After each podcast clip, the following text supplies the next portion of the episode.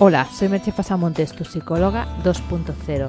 Ya sabes que puedes entrar en mi blog www.merchepasamontes.com y suscribirte, y así recibirás tres regalos de bienvenida.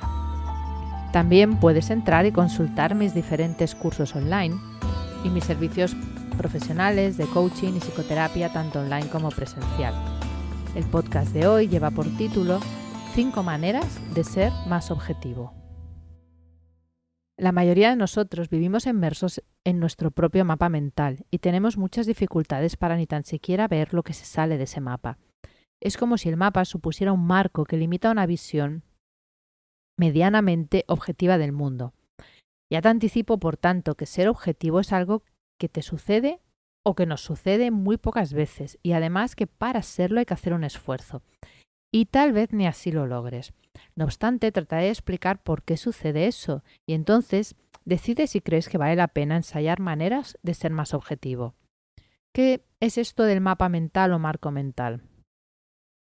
Vamos primero a ver las evidencias de cómo nuestro mapa mental, ese modelo del mundo que tenemos en nuestra cabeza y que muchas veces tomamos por la realidad, condiciona lo que captamos del mundo y sesga nuestra percepción. Como ya te he dicho otras veces, no vemos la realidad en su conjunto, sino una parte de esa realidad. Con el mapa mental filtramos aquello de lo que realmente vamos a ser conscientes y de otro lado proyectamos. Creamos un marco a lo que esperamos encontrar en el mundo en cada momento. Cuando filtramos, de alguna manera estamos condicionando qué estímulos dejamos que lleguen al umbral de la conciencia.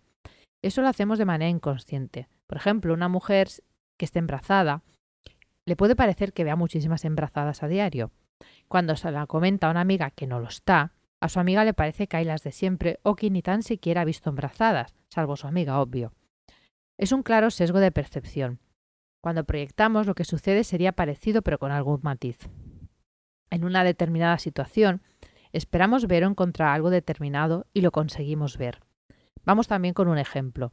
Un amigo en cuyo criterio confías mucho te ha dicho que en la fiesta de esa noche vas a conocer a una persona realmente antipática, cuando conoces a esa persona, inconscientemente estás tratando de buscar esas señales de que realmente es una persona antipática, y es muy posible que las encuentres.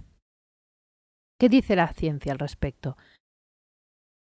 Es muy probable que, oyendo lo que, te, he dicho, estés pensando, eso a mí no me pasa. Nuestra resistencia a darnos cuenta de nuestra subjetividad y a creer que realmente somos objetivos es realmente elevada. Por eso te voy a dar algunos ejemplos experimentales que tal vez te ayuden a aflojar esa resistencia a creer que eres muy objetivo. En el 53, el psicólogo Edward Cherry descubrió un efecto al que le llamó efecto cocktail, party. Cherry vio que si entramos en una habitación llena de gente, en donde hay varias conversaciones simultáneas, somos, no obstante, capaces de distinguir si alguien pronuncia nuestro nombre. Nuestro cerebro es capaz de distinguir entre todas esas conversaciones los sonidos que se corresponden con nuestro nombre. Cherry no se conformó con esa observación y diseñó unos auriculares que pudieran reproducir dos mensajes distintos, y al mismo tiempo en los oídos de los voluntarios que se prestaban a sus experimentos. La instrucción que se les daba es que prestaban atención solo a uno de los mensajes, al que llegaba por uno de los oídos. Eso es algo que nuestro cerebro es capaz de hacer, atenuar la información que no le interesa y prestar atención a la que sí. Pero esa atención cambiaba si en el otro lado aparecía nuestro nombre, igual que ocurría en la fiesta. Después de este se han diseñado múltiples experimentos que confirman que nuestra atención es selectiva y que no somos conscientes de ello. Pero creo que estos ejemplos son suficientes para ilustrar lo que te estoy comentando, que en realidad vamos con un mapa prefijado de lo que esperamos encontrar y filtramos la realidad para confirmar ese mapa. ¿Cómo podemos incrementar las posibilidades de ser objetivos? Te voy a dar cinco ideas. La primera es conciencia. La primera cosa es tener conciencia de que tu objetividad es muy limitada y que todo lo que percibes está mediado por tu mapa del mundo, es decir, creencias, valores, educación y experiencias vitales. Has de saber además que tu conciencia, en un sentido más amplio del término, lo que sería la conciencia periférica, funciona de manera inconsciente y elige por ti aquello a lo que le vas a prestar atención. Eh, esa conciencia periférica está diseñada especialmente para que sobrevivas y para alertarte de cualquier peligro. Por lo tanto, va a elegir en función de unos criterios que no siempre van a ser los tuyos. ¿Qué podemos hacer para desarrollar esa conciencia en sentido amplio y una mayor capacidad de prestar atención. Una de las cosas que funciona muy bien es el mindfulness. Mindfulness te ayuda a darte cuenta de qué elementos aparecen en esa conciencia periférica y a dirigir la atención a aquello que realmente te interesa en cada momento.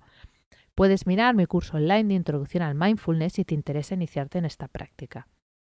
Un segundo paso que puedes dar es apertura. A partir de ahí, de que tienes conciencia, de que te has dado cuenta de que funcionas en piloto automático, toca abrir el mapa mental. Eso te puede ayudar a, como mínimo, tener más posibilidades de percibir la realidad de maneras diferentes. Recordemos que ser conscientes produce opciones. El tercer paso son esas opciones. Esas nuevas percepciones te dan valiosa información que te pueden permitir nuevas maneras de responder al entorno. Y esas nuevas respuestas crean un impacto neurológico en tu cerebro. De alguna manera se empiezan a abrir nuevas vías cerebrales. El cuarto paso es el feedback. Al abrir esas nuevas vías cerebrales respondes de nuevas maneras y tienes nuevos feedbacks del entorno. Eso lo que hace es que de nuevo puedes tener nuevas percepciones, con, lo que las posibilidades cada vez son más amplias. cada vez que tú abres tu mapa, te abres a nuevas percepciones, recibes nueva información, hay nuevas respuestas, hay un feedback nuevo a tu nueva respuesta y eso va creando una ampliación de tu mapa mental. Entonces, el último paso son los cambios. Se abre un proceso de retroalimentación que te permite la posibilidad de hacer cambios que impacten en tu vida. Y cuanto más repitas el proceso, más cambios o opciones se abrirán. ¿Cuál es la conclusión de todo esto? Quizá no podemos aspirar, de hecho no podemos aspirar, ya te lo digo, a tener una gran objetividad en nuestra vida, pero por lo menos podemos tener conciencia de ello. A partir de ahí eso nos permite abrirnos a nuevas opciones y tener respuestas y comportamientos distintos. Un mapa mental más amplio y flexible nos permite afrontar muchas más situaciones con éxito y además nos hace sentirnos mejor. Puedes seguir viviendo en tu pequeño y predecible mundo o abrirte a un mundo de posibilidades extraordinarias. Hay muchas vidas por vivir en una sola vida. Te dejo con dos preguntas. ¿Tú crees que eres básicamente objetivo?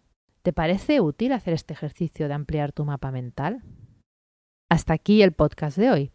Puedes encontrar más información sobre lo hablado en el podcast entrando en mi web www.merchipasamontes.com y haciendo clic en los links que se encuentran en el, en el post, así como en los, el resto de links de servicios, etcétera, etcétera.